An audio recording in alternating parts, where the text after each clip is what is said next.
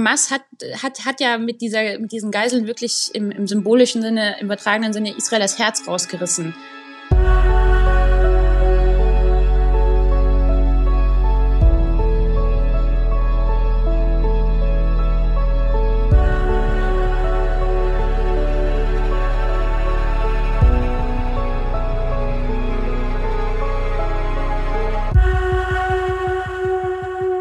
Liebe Hörerinnen, liebe Hörer, herzlich willkommen zu einer neuen Ausgabe des Alles muss raus Podcasts mit mir, Thilo Mischke.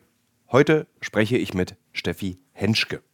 Steffi Henschke war in den letzten Wochen ja öfter schon mal hier. Steffi Henschke ist Korrespondentin für die Zeit in Israel und sie ist meine Gesprächspartnerin, wenn es darum geht, eine Einordnung vorzunehmen, was im Krieg, was in Israel und äh, was im Gazastreifen passiert und im Westjordanland. Und all die Geschehnisse, die uns gerade sehr beschäftigen, kann Steffi Henschke von vor Ort aus ähm, einordnen. Und das macht sie, finde ich, sehr toll. Heute sprechen wir darüber, was die Situation der Geiseln ist, warum die Geiselnahme bzw. die Überlieferung der Geiseln so kompliziert ist, warum das so kleckerhaft äh, funktioniert, was die Geiseln in ähm, nach ihrer Befreiung in Israel erwartet ähm, und wie aus Geiseln wieder israelische Bürger werden. Ich will von ihr aber auch wissen, wer die palästinensischen Gefangenen sind, ob Netanyahu jetzt mit äh, diesen Deals sich ein bisschen eine Verschnaufpause schafft und wie die militärische Perspektive Israels aussieht.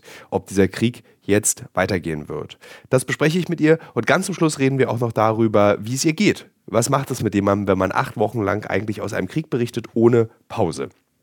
Liebe Hörerinnen, liebe Hörer, ich wünsche euch sehr viel äh, Spaß, Freude, beziehungsweise sehr viele neue Informationen, die ihr möglicherweise bekommen werdet in dieser Folge.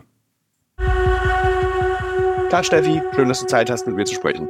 Hallo Thilo, schön, dass du Zeit hast. Äh, ich weiß gar nicht, wie viele Geiseln insgesamt befreit wurden jetzt sind. Das sind, sind 70, 60, 50? Wie viele Geiseln sind jetzt frei? Ich habe vorhin, war ich für Zeit Online im Podcast und habe eine Strichliste gemacht, erstmal über die Frauen, Mütter und Kinder, die freigelassen wurden, weil ich auch das schwierig finde, den Überblick zum einen zu behalten, zum anderen muss man ja trennen, ähm, wie viele israelische Geiseln oder Geiseln mit israelischer und einer zweiten Staatsbürgerschaft wurden freigelassen und dazu kamen ja noch mehrere ähm, Staat, äh, thailändische Staatsbürger, ausländische Staatsbürger. Ähm, und ich glaube, es sind insgesamt 58 ich kann dir aber vor allen Dingen sagen, dass es, ähm, ich habe die Zahlen hier irgendwo gerade doch gehabt, genau, neun Frauen, neun ältere Frauen, ähm, darunter eine Großmutter, acht Mütter und 20 Kinder. Ähm, unter den Kindern habe ich aber jetzt auch eine 21-Jährige gezählt, die ohne ihren Eltern äh, mit ihrem Bruder in Geiselschaft war. Das ist so ein bisschen so. Aber es ist schwer. Also es ist tatsächlich nicht so leicht, die ähm, den Überblick schon allein darüber zu behalten. Und ich finde, das zeigt schon mal so eine merkwürdige Dimension des Ganzen auf. Wir haben es hier mit so vielen Menschen gerade zu tun und so vielen Schicksalen.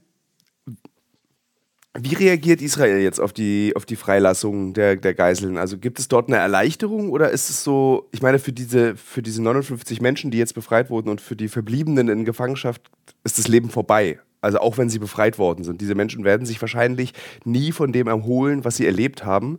Oder nur ganz schwer sich davon erholen, was sie erlebt haben. Wie reagiert jetzt die Bevölkerung in Israel darauf?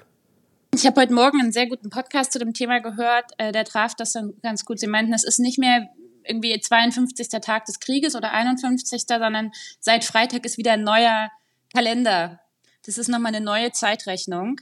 Ähm, seit Freitag, also seit die ersten Geiseln freigelassen wurden und sozusagen der Deal in, in Kraft getreten ist, ähm, sitzen die Menschen wieder nur vom Fernseher und man ist völlig abhängig von den Meldungen, ähm, was sagt die Hamas, was sagt Katar, was sagt das Rote Kreuz, was sagt die israelische Regierung. Ähm, es gibt irgendwann eine Uhrzeit, da meldet sich jemand und sagt, wir haben die Liste erhalten mit den äh, Geiseln, die freigelassen werden sollen. Also Israels Regierung sagt das immer irgendwann. Ähm, dann gibt es irgendeine Uhrzeit, heißt es am Nachmittag sollen die dem Roten Kreuz übergeben werden. Am Freitag gab es dabei eine zweistündige Verzögerung. Die sollten erst um 16 Uhr Ortszeit ähm, freigelassen werden oder übergeben werden. Dann war das irgendwann, glaube ich, 17.30 Uhr äh, wenn ich mich richtig entsinne, am Samstag kam es, glaube ich, zu einer sechsstündigen Verzögerung. Und in diesen Was sechs sind diese, Verz- wie entstehen diese Verzögerungen? die Hamas hatte darauf bestanden äh, da, oder hatte behauptet, dass man äh, Lieferungen in den Norden Gazas äh, kriegen sollte, laut Deal. Man weiß überhaupt nicht, ob das Teil des Deals war. Auf jeden Fall war die eigentliche Ansage, die Lieferungen sollen in den Süden Gazas kommen. Ähm, Katar musste dann nochmal nachverhandeln. Das hat mehrere Stunden gedauert, bis dann irgendwie kurz vor Mitternacht äh, die Geiseln freikamen. Gestern gab es dann auch, also gestern war ja der dritte Tag der Freilassung, äh, unklare Nachrichten, da hieß es erst vom Roten Kreuz morgens, man sei nicht sicher, ob das heute alles klappe. Kurz darauf sagte jemand anderes vom Roten Kreuz, doch, doch, nee, das klappt auf jeden Fall, so in etwa. Ähm, und heute Morgen hat äh, Katar schon gesagt, ja, es gibt da so äh, Slide, warte kurz, uh, there is a slight issue with today's list. So, we're working on it. Ähm, So, und das musst du dir ja mal, also, äh, weil du vorhin die Frage gestellt hast, ähm, wie geht es den Menschen, wie geht es dem Land? Natürlich freut man sich über alle, die freikommen, aber äh, das ist in so einem, also ist in so einem ganz komischen, ähm, man ist in so einer ganz komischen Ausnahmesituation gefangen. Und es ist auch relativ schwer, sich davon zu Ja. distanzieren. Ähm, weil ich zum Beispiel als Journalistin ja eigentlich dafür zuständig bin, vielleicht so ein bisschen Klarheit zu liefern und Informationen zu liefern, aber ich habe die auch nicht. Ähm, ich habe die ganze Zeit irgendwelche Statements nur. Und, und Gewissheit hat man erst, wenn man auf den Kameraaufnahmen im israelischen Fernsehen sieht, wie das Rote Kreuz diese äh, Geiseln sozusagen über Rafah, über die Grenze von Gaza nach Ägypten bringt. Erst dann ist Gewissheit immer Ist da. das eine Strategie?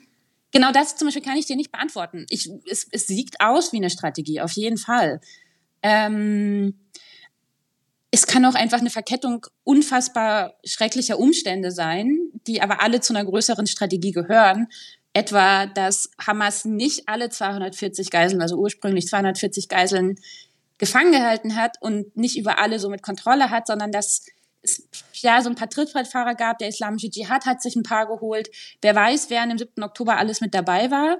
Katar hat heute auch noch ähm, gemeldet, dass man ähm, äh, dass man davon ausgeht, dass Hamas Probleme habe, weitere Geiseln zu lokalisieren. Über diese Ah, 50 okay. hinaus. Das klingt ja furchtbar. Es ist furchtbar. Ich finde auch der Begriff Deal passt eigentlich nicht. Ähm, uns fehlt ein Begriff für das, was hier gerade passiert. Ein Deal hat für mich was Verbindliches, was von der Ordnung. So, weißt du, wir hatten die ganze Zeit Chaos, jetzt haben wir irgendwie diplomatisch eine Lösung gefunden. Jetzt gibt's ein Deal, ein Abkommen. Ähm, aber so ist es hier ja nicht. Es ist ja nicht, es ist ja keine, wir haben ja, du kannst ja nicht mit Terroristen ein diplomatisches Abkommen, schließen und dich darauf verlassen, dass, dass sich die Terroristen, die diese Situation kreiert haben, daran halten.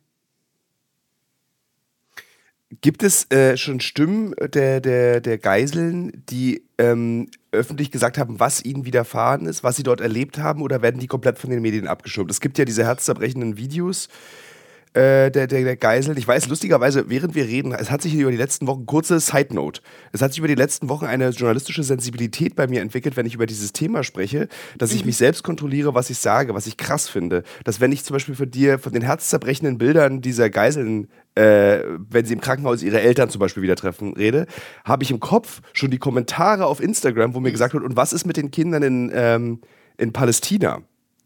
Und ich denke so, das ist so krass, dass man so so sensibel jetzt seine Sprache formulieren muss, weil ich, der Kommentar auf Instagram wird dann von mir sein, wir reden doch aber gerade über die Geiseln. Warum? Wir müssen doch erst erstmal über die Geiseln reden. Egal, es ist, äh, es ist früh, ich werde, äh, bin, ähm, das ist, äh, ja. äh, Ähm, also erstens, lass uns eine Frage nach der anderen beantworten und dann zu dem anderen Thema später kommen. I feel you auf jeden Fall zu diesen ganzen ähm, weiteren Schleifen, die man direkt im Kopf hat. Aber ähm, das israelische Fernsehen hatte die Möglichkeit, direkt nach der Freilassung Bilder zu machen von den Familien. Ähm, das sind aber bisher, glaube ich, die einzigen Bilder. Also man hat von fast jeder Familie, es sei denn, sie wollte es nicht, einmal eine Aufnahme, Videoaufnahme aus dem Krankenhaus. Man hat dazu Fotos noch ähm, von dem Prozess der Freilassung. Statements geben bisher nur erweiterte Angehörige ab, also Tanten, Cousinen, Nichten, Enkelkinder. Und daraus kann man aber schon verschiedene Sachen schließen, die alle, ich würde schon sagen, also die in Teilen wirklich besorgniserregend sind. Ähm, zum Beispiel ist äh, ein 13-jähriges Mädchen gestern freigelassen worden, Hila Rotem Shoshani. Die war mit ihrer Mutter gefangen gehalten worden und eigentlich sah der Deal vor, äh, dass Eltern und Kinder nicht getrennt werden. Und Mütter und Kinder vor allen Dingen nicht getrennt werden für die Freilassung. Hila ist aber ohne ihre Mutter freigelassen worden. Hila sagt, das hat ihr Onkel in dem Interview erzählt, ähm, dass sie bis vor drei Tagen noch mit ihrer Mutter zusammengehalten, gefangen gehalten wurde, dann aber getrennt wurde und nicht weiß warum und nicht wusste warum. Ähm, Hilas Onkel sagt auch, dass sie die ganze Zeit nur flüstere, dass ihr in der Gefangenschaft gesagt wurde, sie dürfe nur flüstern. Es gibt die Aussage, dass sie in den letzten zwei Wochen, also erstens sind sie unterschiedlich gefangen gehalten worden unter unterschiedlichen Bedingungen, manche komplett in Tunneln in, in der großen Gruppe, andere wohl über der Erde. Ähm, manche hatten eine bessere Versorgung, andere eine schlechtere. Einige sollen in den vergangenen zwei Wochen nur noch Reis zum Essen bekommen haben. Ähm, und soweit ich das von sozusagen Onkeln, Tanten und so weiter höre, äh, ging es den meisten mehr oder weniger okay in der Gefangenschaft. Ähm, ich habe auch gehört, dass, oder was heißt gehört, ne, aus diesen Interviews, die jetzt alle so, ich muss mir vorstellen, wie viele Menschen das sind, das heißt, wie viele Interviews und, und, und Snippets aus diesen Interviews wir gerade auch stündlich kriegen, ähm, dass einige der, der Gefangenen wurden durften israelisches Fernsehen gucken. Dann gab es zum Beispiel den kleinen, ich glaube, Ohad Munda, der hatte seinen neunten Geburtstag, der hat im Fernsehen gesehen oder durfte Fernsehen gucken und, und sehen, wie ihm dort Freunde gratulierten. Also im israelischen Fernsehen. Boah, das ist sehr grausam. Das ist total grausam. So, das und und einer, äh, es ist ja gestern auch ein junger Mann, äh, israelisch-russischer Staatsbürger, Doppelstaatsbürgerschaft, freigekommen. Laut seiner Tante hat er versucht zu flüchten und war auch aus den Hamas-Händen äh, geflüchtet oder geflohen, ist dann aber von Locals ähm, wieder eingefangen worden und wieder zurückgebracht worden. Glaubst du, dass die Geschichten, die jetzt die Gefangenen erzählen werden, die fehlende Empathie der letzten Wochen erzeugen können? Nein, wir sind schon, das ist, that, that's a lost cause, habe ich die, die, die Befürchtung. Diejenigen, die Empathie für die Menschen hier haben, die hatten die schon. Ähm, und, die, und für die ist es, glaube ich, extrem schmerzhaft, dass, was hier gerade passiert. Also auch wirklich auch von außen ist es, glaube ich, schon, schon schmerzhaft mit anzusehen.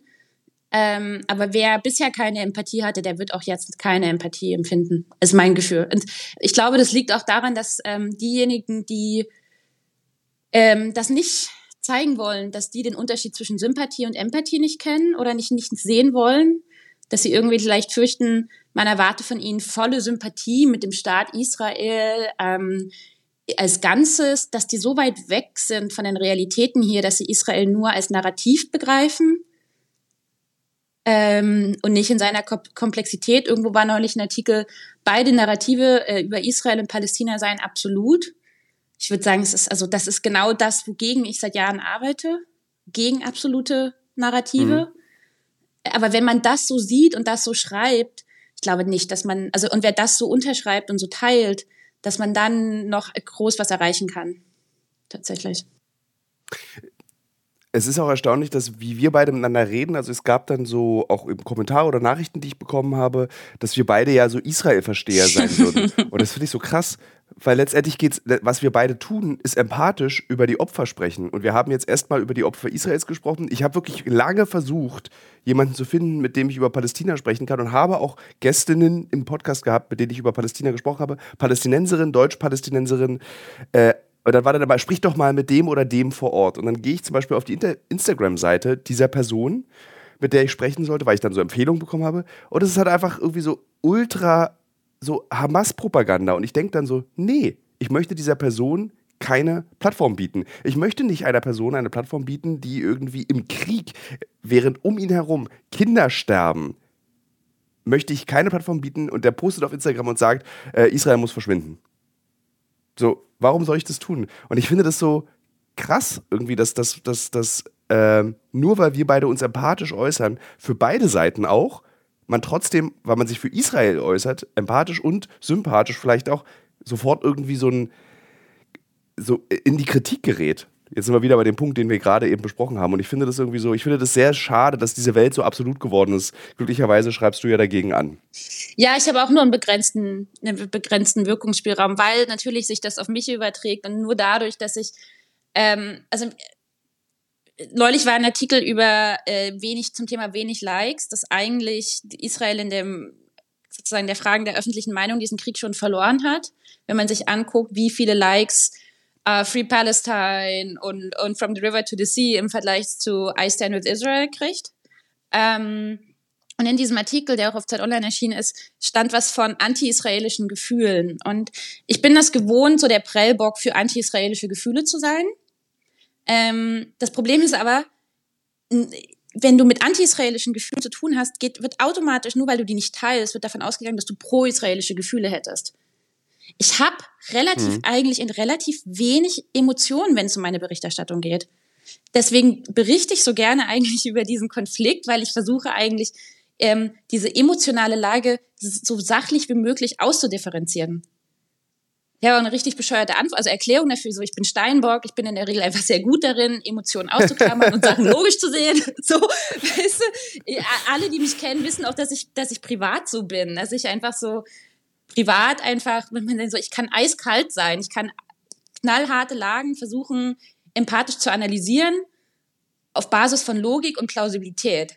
So, und wenn du mhm. aber mit anti-israelischen Gefühlen zu kämpfen hast oder zu tun hast und davon der Prellbock bist, wirst ja auto, also wird ja automatisch suggeriert, ich habe pro-israelische äh, pro Gefühle oder stände, stünde emotional auf, dem, auf der anderen Seite. Du, das sind zwei unterschiedliche Ebenen von Debatte. Wir reden davon, kann man Empathie haben in einem komplexen Berichtsgebiet? Und das andere ist eine rein emotionale Debatte. Da, da, da kommt, kann man eigentlich, finde ich, ja. nicht, nicht zusammenkommen. So, deswegen wird, werden wir diesen Leserbriefen auch nicht entgehen können. Oder, oder äh, Rückmeldungen die, auf Instagram. Ja. Ähm, die, also das ist, ich finde, dass das dass du das sehr deutlich gerade gesagt hast, ist das erlaubt doch Menschen die Empathie und Gefühle für andere Menschen. Und wenn ich zum Beispiel mich sorge um Bürgerinnen und Bürger Israels, heißt es nicht, dass ich Netanyahus Regierung weiter unterstütze. So, das ist, glaube ich, diese Trennung muss gemacht werden. Das ist ja auch diese Trennung, die äh, äh, äh, die andere Seite ja auch verlangt. So, dass man sagt, also zum Beispiel, ich, ich sorge mich um die Kinder und Mütter und Väter in Palästina, aber unterstütze doch damit nicht die Hamas. Also das tue ich als Tilo. Das Problem ist natürlich dadurch, dass ich erstens über israelische Perspektiven ähm, berichte, zweitens in den letzten Wochen nicht ins Westjordanland konnte und auch kapazitätsmäßig nicht noch sozusagen die meine übrige vorherige Arbeit machen konnte, nämlich zum Beispiel die Besatzungssituation im Westjordanland zu betrachten und aber auch die Gleichzeitigkeit von Siedlergewalt, von Terrorismus durch äh, extreme Siedler und palästinensischen Terroristen, was wir beides gleichzeitig im Westjordanland erleben, fühle ich mich jetzt tatsächlich auch in so einer Lage, ich muss aufpassen, was ich sage und wie ich mich äußere, um nicht irgendwie von, wie gesagt, als pro-israelisch gedeutet zu werden, weil ich ja gleichzeitig auch die Lücken sozusagen auf oder schon eigentlich über beide Seiten maximal kritisch berichten möchte. So wie ich das vor dem 7. Oktober auch gemacht habe. Mhm. Und beides ist gerade einfach sehr schwer, weil wir auf der israelischen Seite mit diesen sehr empathischen Themen zu tun haben. Also ne, ich spreche jetzt nur mal so aus der rein journalistischen Perspektive. Das sind ja alles sehr dramatisch emotionale Themen, die einfach meine ganzen Ressourcen aufbrauchen. Ähm, und gleichzeitig passiert noch so viel drumherum, was ich gar nicht covern kann. Und das, das merkt, also das beschäftigt mich sehr. Wie komme ich wieder dahin zurück? Zu sagen so, hey, wir haben es hier mit einer Gleichzeitigkeit von Dingen zu tun. Wir haben die Besatzung, ähm, wir haben ähm, Siedlergewalt im Westjordanland, wir haben aber auch palästinensischen Terrorismus.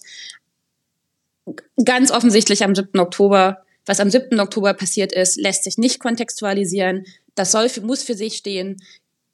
Und trotzdem natürlich muss man einordnen und, und, und differenzieren, was in Gaza seitdem passiert. So, und, und, und den Krieg und hinterfragen, was davon war nötig und was hätte vermieden werden können.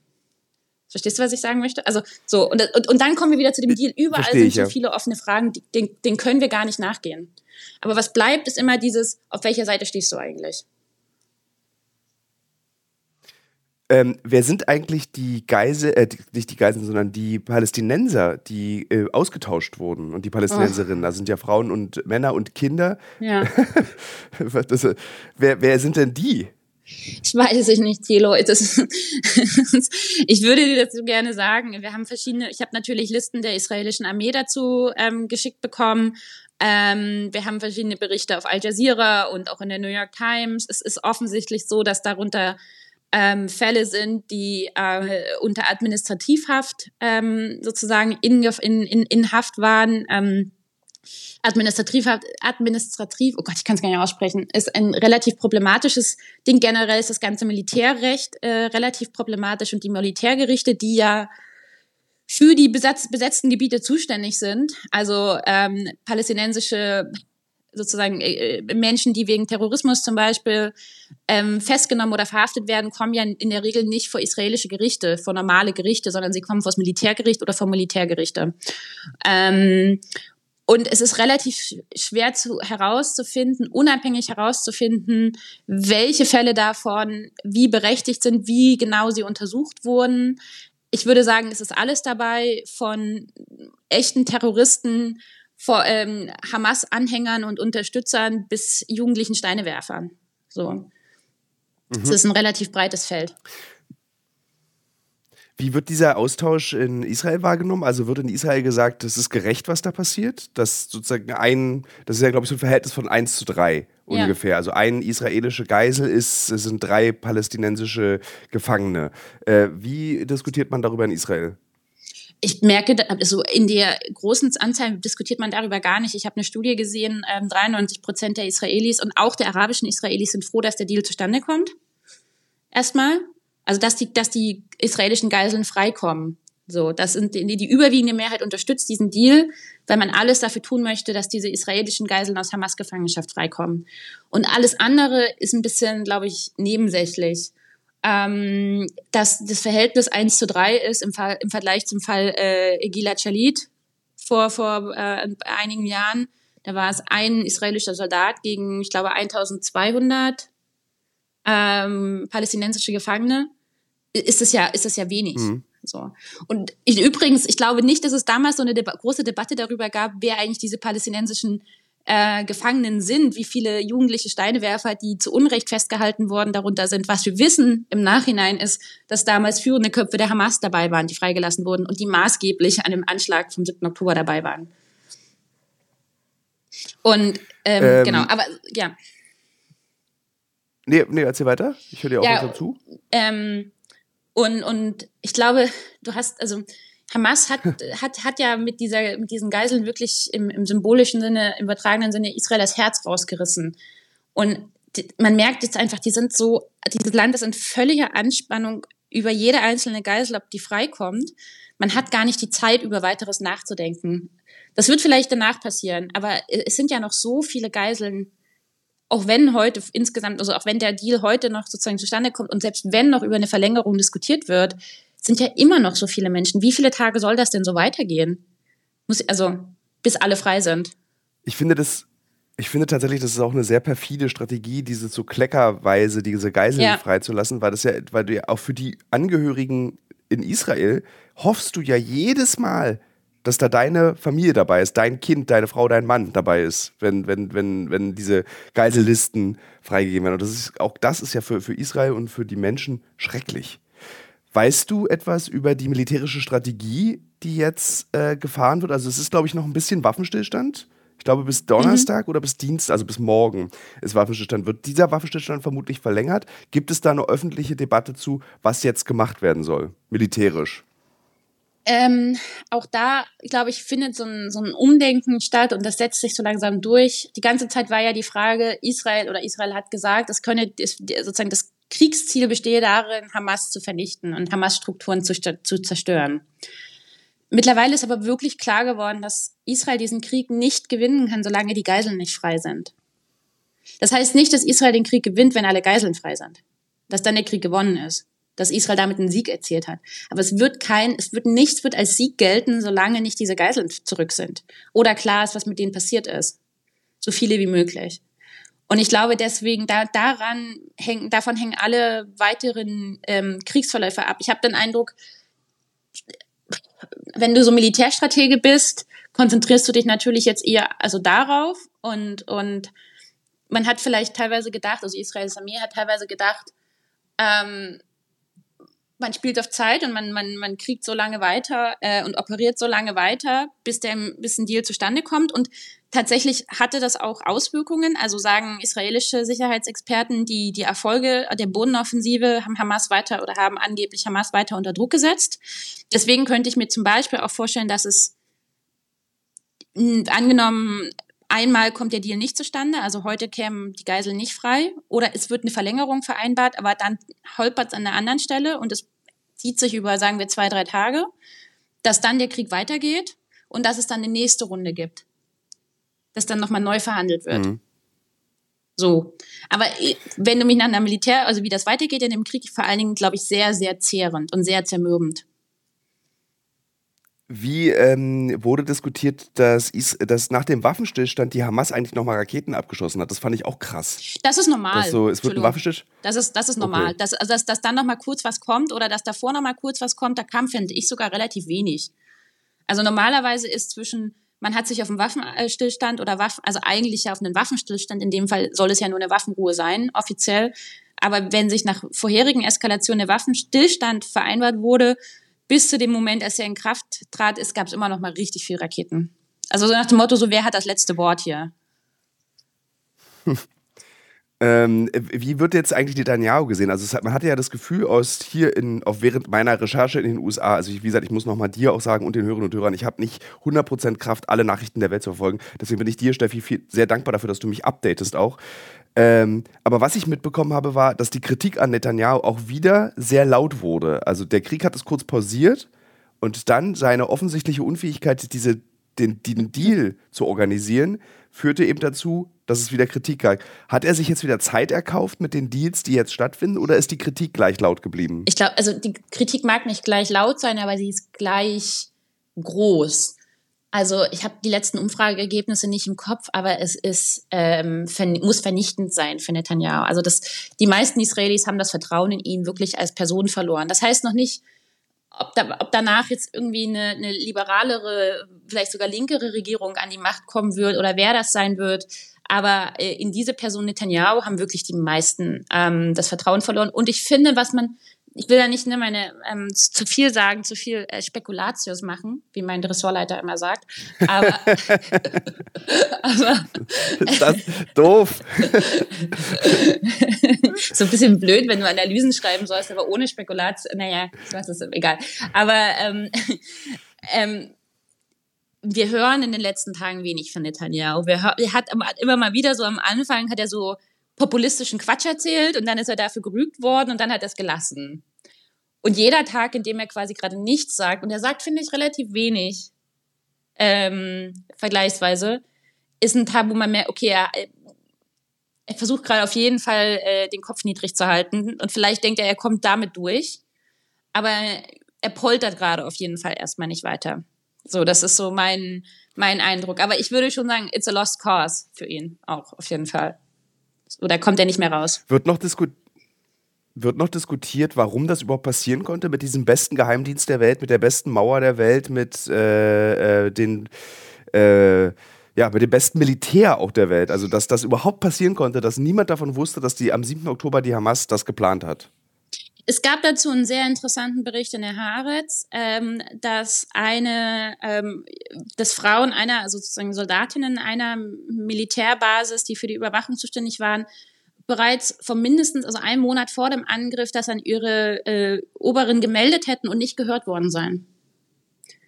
Also es gibt verschiedene Indizien, dass da auch, Israel war ja in dieser tiefen innenpolitischen Krise, ähm, dass man da viel nicht ernst genommen hat, nicht mitgekriegt hat, aber dass es auf jeden Fall Menschen gab, die Alarm geschlagen haben. Ähm, ich sehe das nicht gerade im größeren Diskurs, dass das diskutiert wird oder in größeren Debatten. Auch da wieder, man kommt gar nicht so richtig dazu. Wirklich seit dem Tag, als klar ist, hier kommt dieser Deal zustande, konzentriert sich alles nur noch darauf. Und da muss man eben auch wieder sagen, das sind ja so viele Geiseln, das sind so viele Familien, dass alleine die, deren Schicksal füllt ja ein ganzes Tagesprogramm in den Nachrichtensendungen. Also, genau. Gibt's da, hat Israel schon, so, hast du in den Nachrichten was gehört? Gibt es so, so, so, eine, so eine Art Fürsorgeprogramm für diese Geiseln? Also, du hattest ja am Anfang erzählt, dass, als wir das erste Mal miteinander ja. gesprochen haben, dass du in so ein Hotel gefahren bist, wo die Überlebenden bepflegt wurden äh, und so, so zu, zur Ruhe kommen konnten. Ähm, gibt es für diese Geiseln ein offizielles Programm, wenn die wieder zurück nach Israel kommen? Wir werden uns jetzt dein Leben lang um uns kümmern? Weil du wirst wahrscheinlich dein Leben lang Hilfe brauchen, wenn du möchtest. Also ob das ein Leben lang ist, wie das geplant ist, weiß ich nicht. Ich weiß auf jeden Fall, dass es ein sehr umfassendes Netz gibt von ähm, psychologischer Betreuung, in das die jetzt fallen. Israel gilt ja als eins der traumaerfahrensten Länder und auch, eben auch erfahrenst, äh, am meisten erfahren in der, in der Traumatherapie. Ähm, und das wurde auch schon vor der Freilassung kommuniziert. Zum Beispiel sollte der Erstkontakt ausschließlich, ähm, sollten ausschließlich weibliche Soldatinnen sein äh, für die Freigelassenen. Das weiß ich nicht, ob das wirklich so war. Ähm, ich habe aber zum Beispiel gesehen, die Kinder haben alle ein Kuscheltier bekommen und alle auch das, das gleiche Kuscheltier. Ich glaube auch, dass niemand sich darüber streitet oder irgendwelche Diskussionen es geben könnte oder irgendwelchen Neid oder so.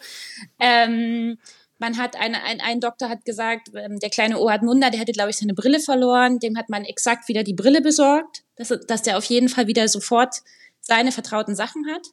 Ähm, wer kann, das habe ich mit einer Psychologin besprochen, soll sofort nach Hause dürfen. Also wer das, die sind also psychischen, äh, äh, äh, physischen Tests unterzogen worden und glaube ich auch einem äh, psychologischen Test. Aber wer es soweit kann, vor allem die Kinder, die nach Hause können, sollen nach Hause dürfen. Viele Kinder können nicht nach Hause, viele Familien können ja nicht mehr nach Hause, weil sie aus den Kibbutzen kommen, die ähm, zerstört wurden. Wo die hinkommen, ob die, ich könnte mir vorstellen, dass die auch in ihre Gemeinschaft, in die Gemeinschaft des Kibbutz jetzt kommen, also in solche Hotels zum Beispiel, aber das weiß ich nicht. Die Psychologin, mit der ich gesprochen habe, meinte, das größte Problem war dieser, also eins der großen Probleme ähm, der Geiselschaft ist, dass Familien ja zerrissen wurden.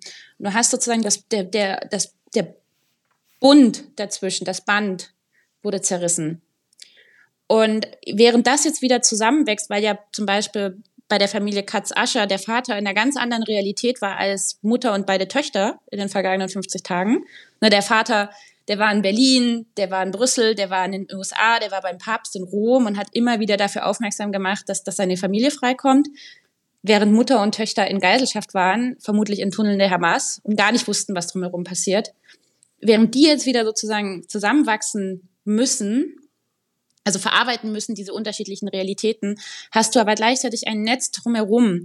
Und das ist sozusagen die israelische Gemeinschaft. Weil so viele als Geiseln genommen wurden, ist es keine individuelle, kein individuelles Trauma, sondern ein Kollektivtrauma. Und die Kinder, die zum Beispiel, oder die Familien, die aus den Kibbutzen entführt wurden und die ganzen Kibbutze zerstört wurden und so viele Menschen getötet und massakriert äh, wurden, ähm, die existieren ja gerade weiter in irgendwelchen Hotels. Die leben ja immer noch in Hotels. Ähm, und nehmen jetzt quasi in diese Gemeinschaft aber wieder die, die ähm, Freigelassenen auf. Und dass das eben zum Beispiel ganz wichtig sei, also vermutlich wichtiger, als die jetzt in irgendwelchen Kliniken zu haben. Ich hoffe, das macht Sinn.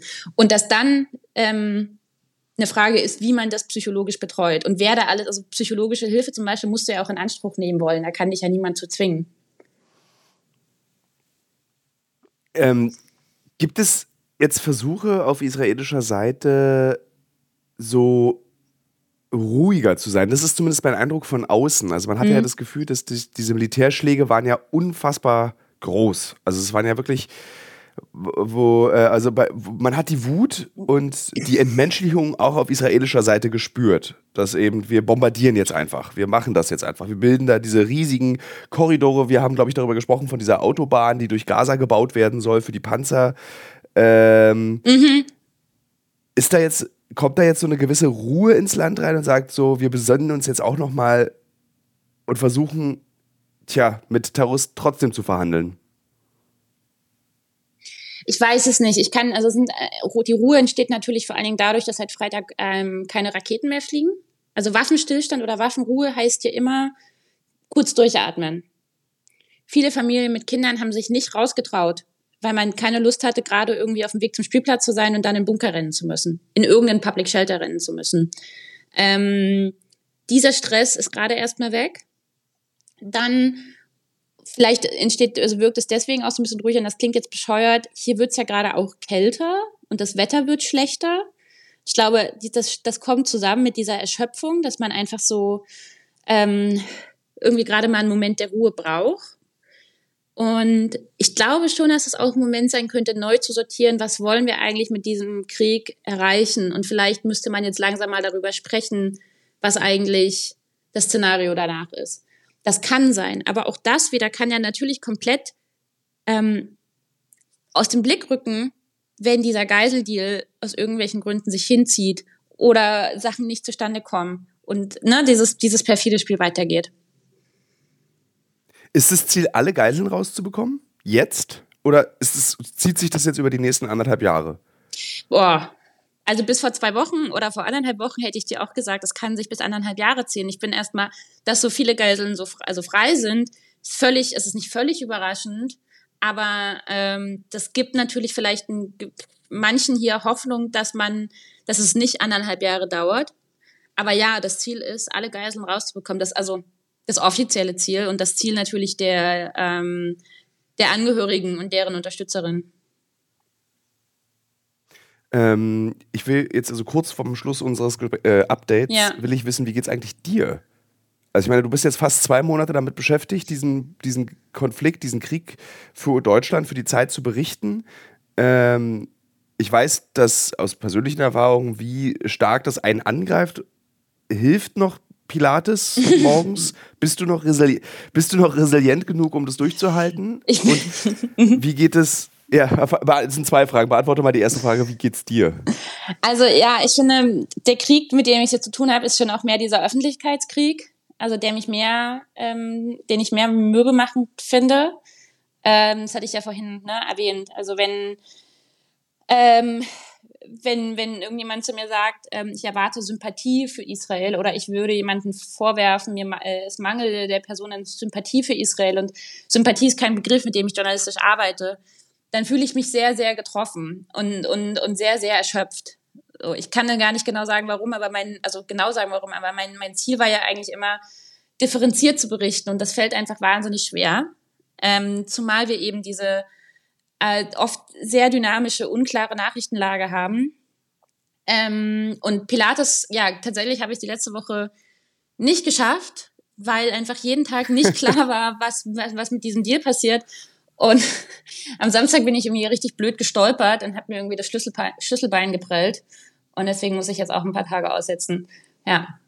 Bin über mein Laptop-Kabel gestolpert. Und jetzt der zweite. Genau. Sorry.